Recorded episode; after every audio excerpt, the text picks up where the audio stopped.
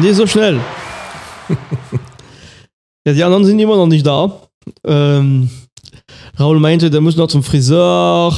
Hank äh, meinte, er kriegt die Freunde nicht mehr los, die er mal äh, reingeholt hat aus Jamaika. und wir haben gesagt, wir müssen hier die Stellung halten. Deshalb Jim und ich äh, sind trotzdem hier im Studio ähm, und ähm, denken, dass wir trotz der Abwesenheit von unserer Mitstreiter auch trotzdem spannende Themen hier diskutieren können. Und der Jim meinte, der hat äh, in der Nacht noch was zusammen gebastelt. Was, was bringst du uns, Jim? Erstmal hallo, Jim. Ja, hallo. Was bringe ich uns und was bringe ich unseren Zuhörerinnen und Zuhörern? Ich ähm, hatte lange mit dem Gedanken gespielt, dass ich mal was zum Thema Gitarrensolo Also immer wieder gesagt, ja. Geliebt, gehasst und so unterschiedlich das Gitarrensolo. Ja, ich bin mal gespannt. Also wir können ja mal ein bisschen drüber sprechen, was für Gitarren-Soli uns denn eigentlich so im Kopf sind, was das uns bedeutet. Äh, man darf nicht vergessen, in der Punkmusik war es dann ja eigentlich ein Grund, äh, sich abzusetzen und möglichst kaum noch äh, Gitarren-Soli zu spielen. Und wenn, dann mussten sie rau, kurz und schmerzlos sein äh, oder schmerzvoll mir. Ähm, manche Punk-Gitarren-Soli bestanden aus einem äh, Feedback verzerrten Ton, könnte ich auch gute Beispiele zu bringen, aber heute nicht. Heute spiele ich auch nur drei Stücke, die dafür etwas länger, um daran äh, unterschiedliche Spielarten meiner Auffassung von tollen Gitarrensoli darzulegen. Was für tolle Gitarrensoli fallen dir denn so ein? Ja, ich bin kein großer Fan von Gitarren-Soli. Oh, das ich hart mal. für dich. Nein, nein, nein, nein. Also, weil es gibt, beziehungsweise meine, meine ersten Begegnungen, als, als ich mm, Rockmusik gehört habe, äh, es gibt tatsächlich äh, Rockbands, die, also im Metallbereich zum Beispiel, ne, also die, die, also ich kenne mich mit Metall überhaupt nicht aus, aber sagen wir so, die, wenn man alles, alles jugendlichen Kontakt kommt mit Rockmusik, mit Bands wie Iron Maiden, äh, nicht, dass ich die jetzt schnelle, noch höre. virtuos gespielte. Genau, ne, die aber, die ich aber überhaupt total übertrieben fand. Auch, die hatten auch was Fetisches. Ich, da meinte, du musst immer dabei sein, lang und Hauptsache extrem also schnell und an technisch anspruchsvoll, aber ich fand es immer. Oft zweistimmig, zum Beispiel Iron Man. Ja, ja, und ich fand's. Ich fand es nicht immer gut bei einem, zwei Songs, aber das war ja bei jedem Song letztendlich dabei. und, und am Ende fand ich das immer auch, äh, und teilweise auch relativ lang. Äh, und ich, ich fand es für, das, für, das, für die Musik nicht unbedingt immer eine Bereicherung. Das war immer auch ein bisschen, ähm, nein, ein bisschen langweilig. Und dann gibt es äh, im Punk, gibt es, du hast sehr viele Beispiele dazu schon gespielt, diese knackige ne, Solos, die dann zeitlich, mein Iron Maiden hat zeitlich natürlich perfekt da, äh, eingespielt, aber die waren diese, die waren, die hatten ganz gute, die haben die Spannung in der Musik ganz Auf- gut auf den- aufgenommen. auf den Punkt gebracht. Genau. Und, und teilweise ein bisschen dreckig gespielt oder sehr, sehr einfach, aber so, so dass man in, die, in dem Flow äh, noch wirklich noch äh, weiter ging. Und dann direkt kommt der, der Sänger äh, rein äh, und, und, und, singt weiter. Also Solid, die mir sehr gut fallen. Ich hatte mal von, von Graveyard mal gespielt, The Apple in the Tree. Das finde ich, ich finde der Also unsere Schwedenfreunde. Genau, sehr, sehr gute, die machen sehr gut knackige Soli, die dann wirklich auch gut passen. Wie gesagt, du hast schon aus, aus diversen Sendungen sehr gute, knackige Solis gespielt. Ich bin gespannt, was du heute bringst. Äh, Rival Sounds, eine, eine amerikanische Band, die haben äh, sehr, sehr gute Gitarrist, also die sind allgemein sehr gute Musiker, aber der Gitarrist neigt auch manchmal dazu ein bisschen too much, aber der, der hat ein paar, es gibt ein paar Lieder, wo er doch ähm, sehr gut äh, äh, reinspielt und wo ich die, die Soli doch sehr gut finde. Also, ähm, ich roll das mal kurz auf, äh, ehe ich mit dem ersten Stück gleich um die Ecke komme. Aber, ähm, also klar, woher kennen wir Gitarrensoli? Äh, Zumal, zunächst mal aus dem Blues. Ähm, wir haben ja ganz tolle Gitarristen da am Start, von Muddy Waters, Freddie King, Albert King, Robert Johnson, Elmore James, B.B. King, Albert Collins, Robert Cray, Memphis Mini nicht zu vergessen oder bis in den Gospel-Bereich Rosetta Tharpe. Dann haben wir natürlich den Rock'n'Roll-Bereich. Chuck Berry hat natürlich maßgebliches geleistet. Wenn wir uns daran erinnern, dass ähm, vor allen Dingen zum Beispiel Zurück in die Zukunft mit einem tollen Chuck Berry-Solo da eine Menge Filmspannung gemacht Wahnsinn, werden konnte. ja. Und wie neu es letztlich war, äh, das auf der Schiene abzufahren, dann muss ich sagen, fantastisch. Ähm, Und wir haben natürlich Gruppen wie Led Zeppelin, wo jeder natürlich zunächst mal sagt, äh, nicht Hairway to Steven, wie es die Butthole Surfers gesagt haben, sondern Stairway to Heaven. Ähm, ist für viele das tollste Solo womöglich. Für mich nicht, aber ist natürlich ein zeitloses Stück Musik.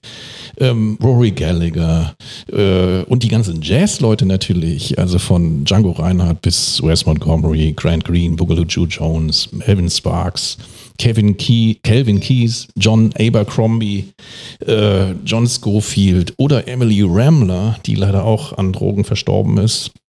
Ähm, Eddie Hazel von Funkadelic, der auf Maggot Brain ein unglaubliches Hendrix-artiges Solo hingelegt hat. Da haben, haben wir den Meister an sich dann. Jimi Hendrix natürlich. Stimmt, ja, klar. Und Ähm, mir ähm, gar nicht ein, aber es ist klar. also es ist schon ein weites Feld, was mich absolut begeistert.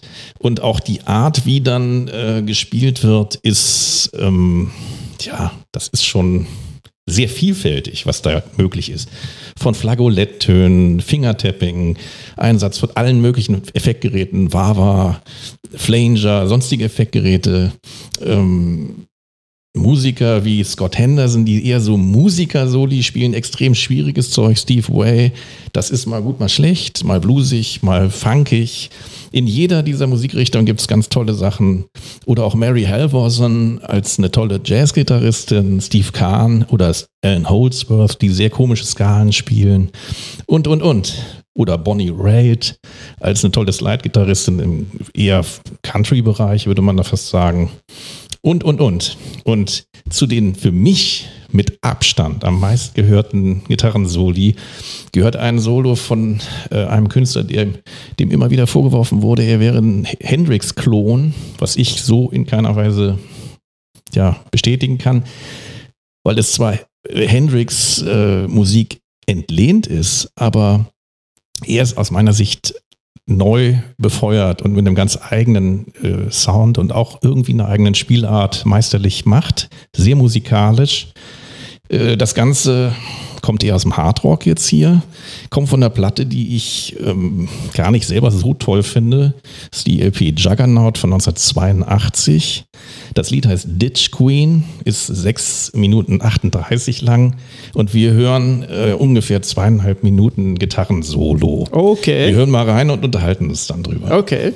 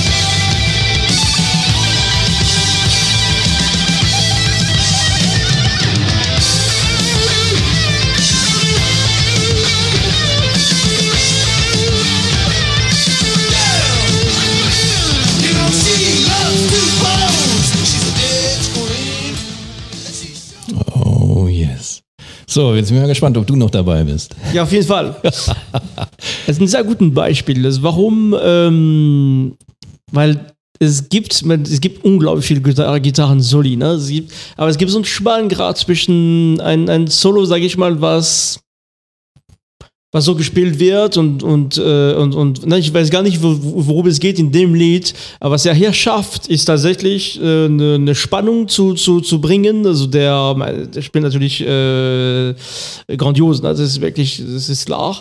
Aber auch ähm, ich glaube, die wirklich, die, die vielleicht ähm, bei, bei den, äh, ein anderes Beispiel wäre von den Uh, Red Hot Chili Papers, der, der John Frusciante ist auch ein sehr, ja, sehr, sehr guter, äh, weil der, der, hat diese Grad, der versteht einmal ne, die, die Musik und der, um, der bringt in dieses Solo schon irgendeine Spannung. Also dieses, dieses Solo live muss ein absoluter Hammer sein. Wenn du da wirklich die, die in der Musik bist, das transportiert dich wirklich woanders in diese Musik hinein.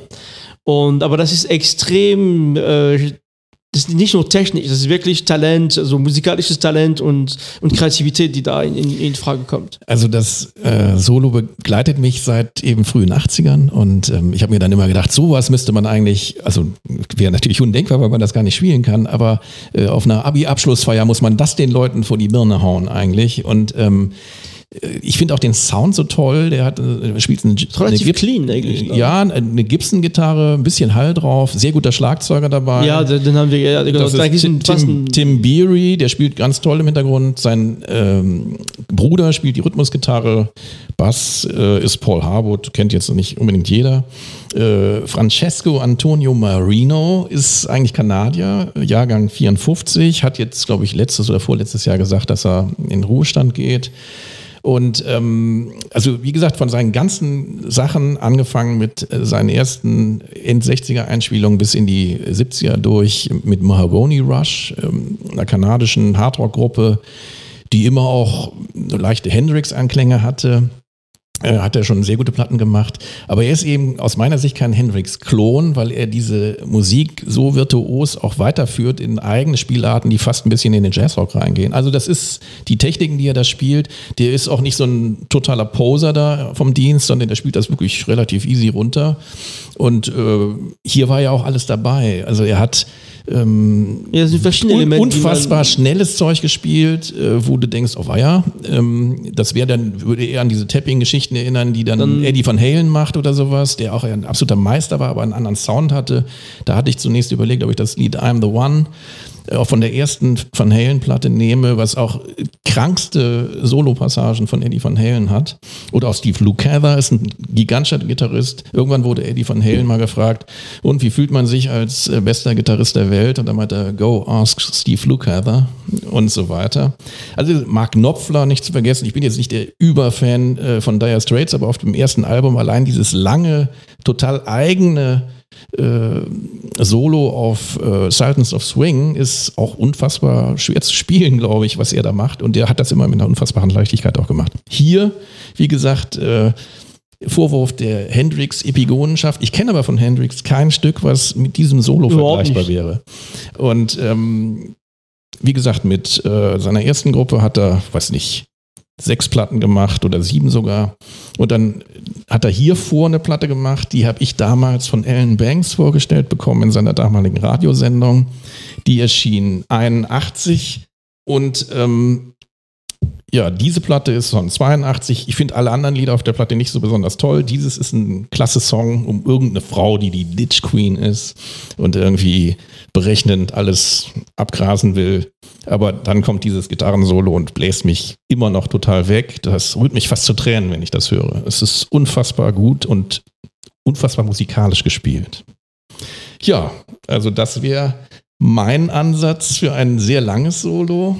Ähm, ich hoffe, du fandest es jetzt nicht ganz schlimm. Nö, nee, nee, ganz im Gegenteil. Also wie gesagt, ich, also es ist schon, ähm, wie gesagt, es ist schon, schon ähm, wirklich eine Kunst, diese, diese, dieses Solo wirklich im Griff zu haben. Nee, das war ein, ein, ein sehr, ähm, sehr spannendes Solo, auch gut, also, also nicht so, klar, es ist schon zwei Minuten, es ist schon, schon lang, aber irgendwie, weil, weil er so viel Element bringt, die man aus anderen Soli kennt. Ich hätte das überhaupt nicht in Relation gebracht mit Jimi Hendrix übrigens. Also, ja, ähm, also ähm, was mir hier besonders gut gefällt, sind diese psychedelischen Ausflüge, wo das wirklich wie Drogenmusik klingt, ja. der ersten Goethe, ähm, wo er dann eben äh, dann, dann, die Gitarre heulen lässt und das so verschmilzt in so einer psychedelischen Note. Äh, andererseits dann auch ultra schnell und aber sehr bluesig letztlich auch, äh, äh aber eben unfassbar fingerfertig, genialer Sound Sound. Es ist übrigens ein extrem angesagter äh, Musiker, auch bei den ganzen Musikerkollegen. Komischerweise aber in, in der öffentlichen Rezeption immer irgendwie ein Geheimtipp geblieben. Der ist jetzt nie ultra populär gewesen. Äh, aber es gab dann auch Tribute-Alben, wo dann so Leute wie Ronnie Montrose oder Randy Hansen, der wirklich eher so als Hendrix-Epione durchgeht und viele andere äh, bekannte Leute dann ein Tribute-Album äh, für ihn aufgenommen haben und, und, und.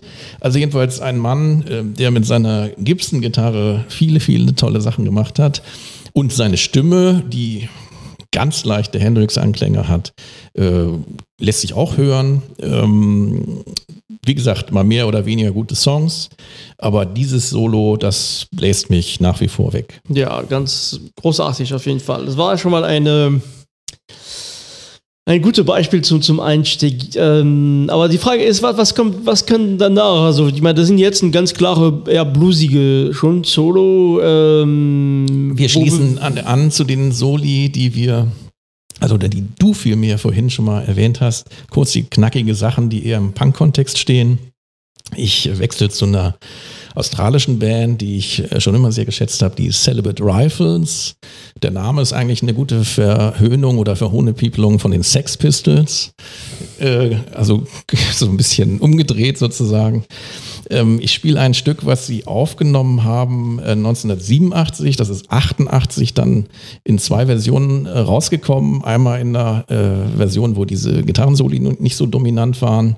Ähm, das hat auf die LP damals äh, Eingang gefunden und die Version, die ich jetzt spiele, ist auf so einer Mini-LP drauf gewesen. Also wenn man so will, einer Maxi-Single, äh, wo eine sehr schöne Coverversion zum Beispiel von Dancing Barefoot auch drauf ist, von Patti Smith. Und ähm, wir hören aber das Lied The More Things Change in der alternativen Version.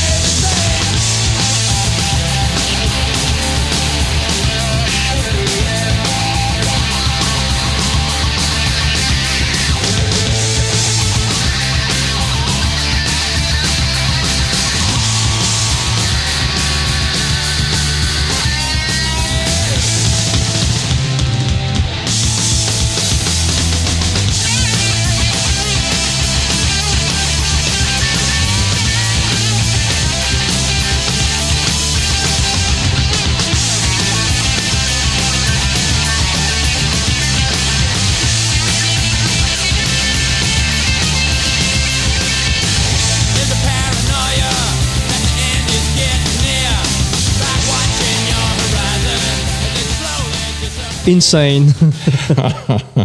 das waren jetzt zwei Soli von zwei unterschiedlichen Jungs in der Band, nämlich den beiden Gitarristen. Das ist einmal Ken Steedman und der andere ist äh, Dave John Harmon Morris. Und ähm, die Celibate Rifles haben eigentlich seit Anfang der 80er tolle Platten aufgenommen und äh, dieses Lied hat es mir schon immer angetan, war zunächst eigentlich drauf auch auf einer Compilation. Und dann musste ich mir aber irgendwann doch nochmal das, äh, die Original-Maxi oder über die Mini-LP in dem Fall dann holen. Erschienen sowohl auf Hot Records in Australia äh, oder beziehungsweise auf What Goes On in England. Ähm, und ja, das Lied selber ist jetzt nicht überlang, aber wir haben jetzt hier einen schönen Ausschnitt gehört. Man müsste es eigentlich komplett ja. hören, weil das von vornherein unheimlich Energie hat. Es fängt auch erstmal nur mit einer Gitarre an und dann setzt aus der Seite irgendwo die zweite ein. Und bei dem zweiten Solo, da gibt es so ein, fast so einen Stolperer, meint man, aber das hat eine tolle Stooges-artige Energie. Geil. Und äh, das hat mich auch schon immer extrem begeistert. Also vor allem auch die, also Soundtechnik, also der, der erste ist ja sehr wow-lastig, äh, also unglaublich gut eingesetzt, auch äh, also wie, wie der, ne, das startet mit einer relativ klaren Struktur und endet mit, mit so einem wirklichen ähm, unglaubliche ähm, Soundpackung, die da kommt und, und Spannung, die man spürt. Und dann, wie du sagst, dieser Wechsel ist sehr gut gemacht. Also es ist nicht so, ist, wie gesagt, der andere platzt fast rein und äh, mit einem deutlich cleaneren Sound. Also fantastisch gemacht. Also es muss, ähm, ist auch ich meine, technisch extrem anspruchsvoll, weil das ist, das geht schnell. Das ist kein langsames Stück. Und ähm, also das sind die Solis, die, die ich absolut liebe. Also diese. Ich habe es mir schon gedacht. ist wirklich. Äh, also ähm, erwähnenswert hier in dem Zusammenhang ist definitiv noch äh, der Sänger Damien Lovelock, der inzwischen äh, leider 2019 ist er gestorben. Das war so eine schillernde Figur, relativ groß und immer der Kopf der Gruppe dann. Äh, war auch eine ganz interessante Figur, weil er nicht nur Sänger war, sondern auch dann später Yoga-Instructor oder auch Sports-Broadcaster und auch Writer. Okay. Genannt Demo eigentlich nur.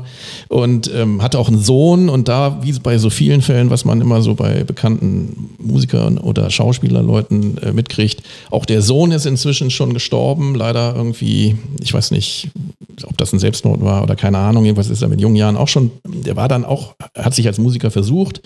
Er ist an der Krankheit gestorben hier und ähm, ja, äh, ich wollte zuerst das ohne Gesang machen, aber ich finde, dass die Stimme auch richtig gut Power hat und äh, zeigt, dass die Celibate Rifles eine Menge drauf hatten. Die Version von Dancing Barefoot muss man zwingend hören.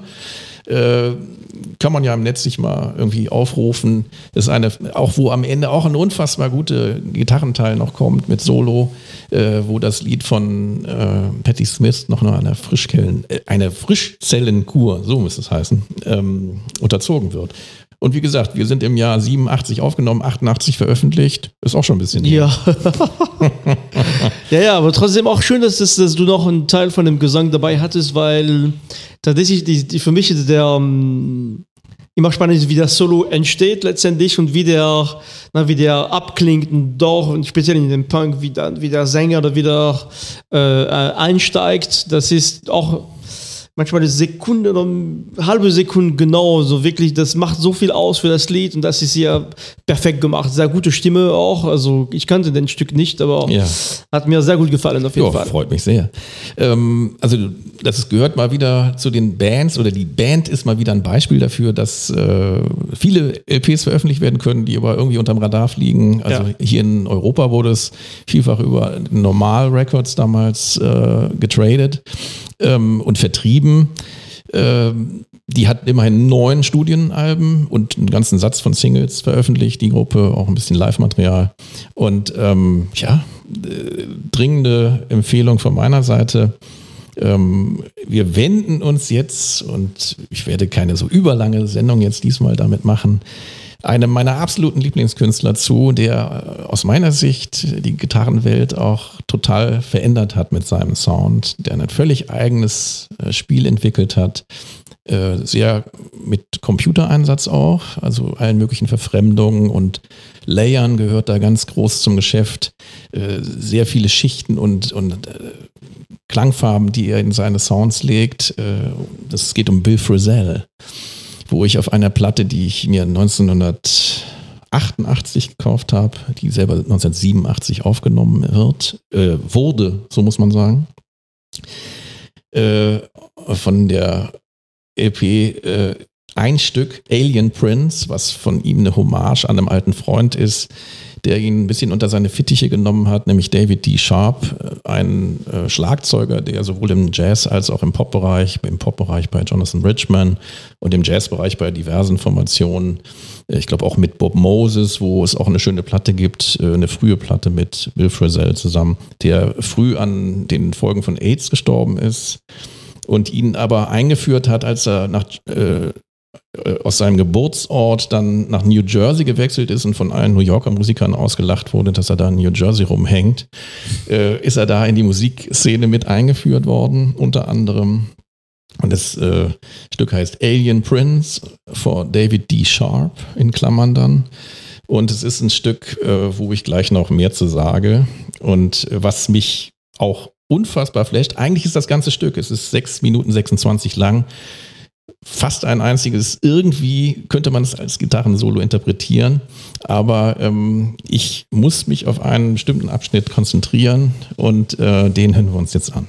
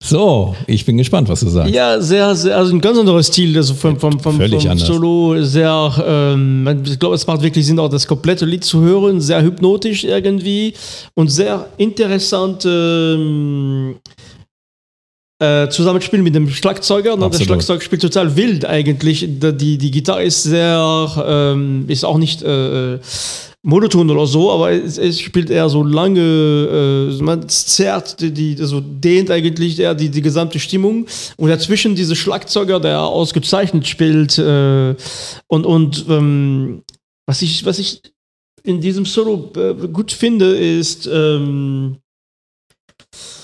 es gibt also, ne, das ist eine ganz klare Struktur, irgendwie Elemente, die da reinkommen und sich wiederholen und teilweise klingt es fast improvisiert dazwischen. Und das gibt, das macht das ganz sehr, sehr lebhaft mit diesem Schlagzeug zusammen. Und, ähm, und teilweise frage ich mich, wie er bestimmte Töne aus einer Gitarre da äh, äh, erzeugt, weil die, ne, die, es ist nicht nur Bending, sondern ich weiß nicht, was er da, man hat das Gefühl, er spielt mit einem äh, mit einem äh, mit einem Bogen von einem Cello oder so, das, der zieht die, die, die Töne nicht nur in, in, in, in dem Ton, sondern die, die, die, der, der, der hat ja einen, der bringt in einem Ton wirklich ganz viel Dynamik rein. Und das macht äh, dieses Solo doch ganz besonders. Das ist wirklich, äh, ich kannte dieses Stück, ich kenne ihn auch nicht. Ähm, aber er, sehr er hat nur auf mehr als 500 Platten mitgespielt. Ach ja, okay.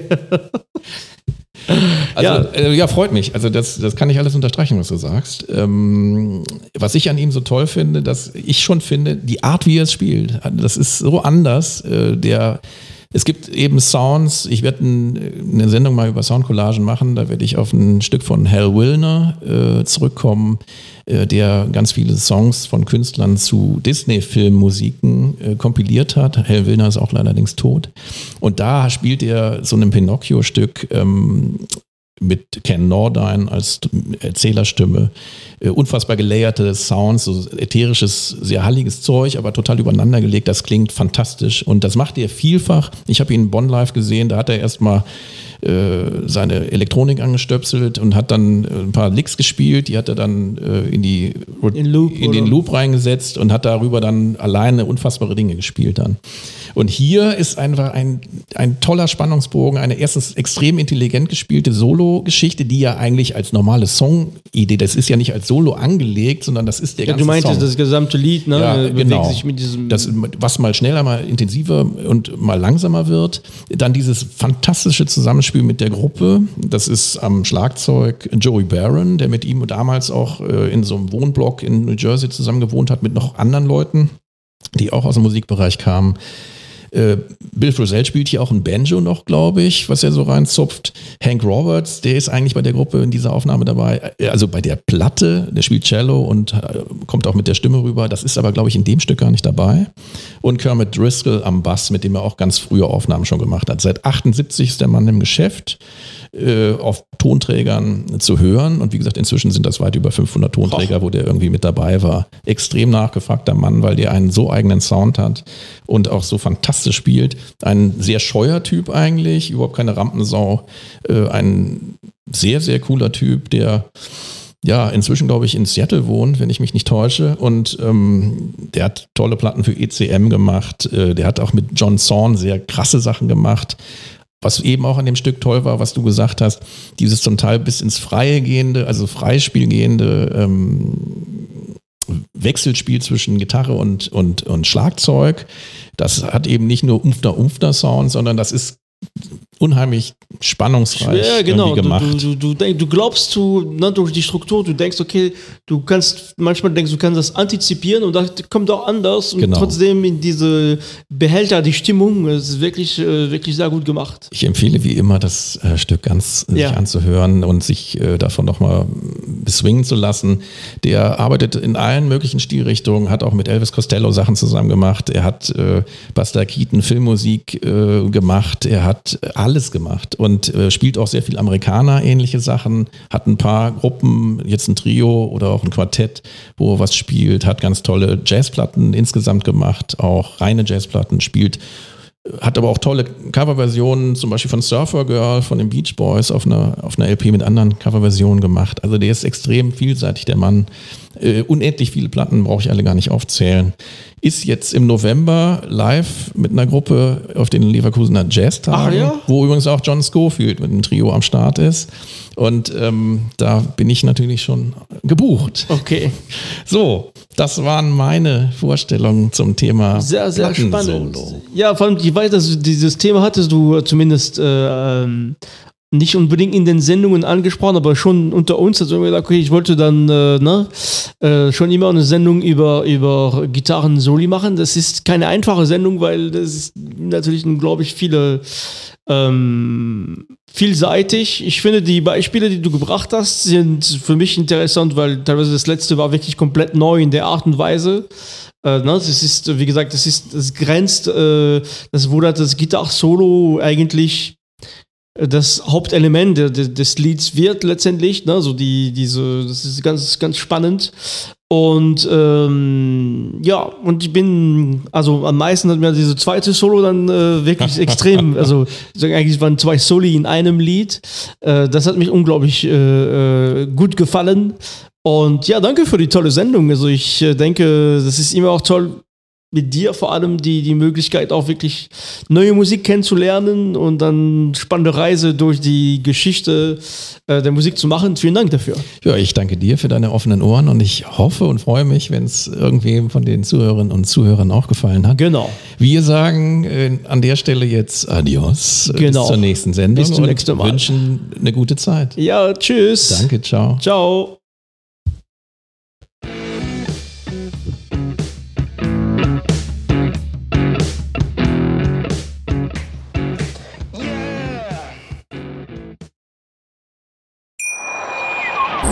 Wie baut man eine harmonische Beziehung zu seinem Hund auf? Puh, gar nicht so leicht. Und deshalb frage ich nach, wie es anderen Hundeeltern gelingt, beziehungsweise wie die daran arbeiten. Bei Iswas Dog reden wir dann drüber. Alle 14 Tage neu mit mir, Malte Asmus und unserer Expertin für eine harmonische Mensch-Hund-Beziehung, Melanie Lippisch. Iswas Dog mit Malte Asmus. Überall, wo es Podcasts gibt.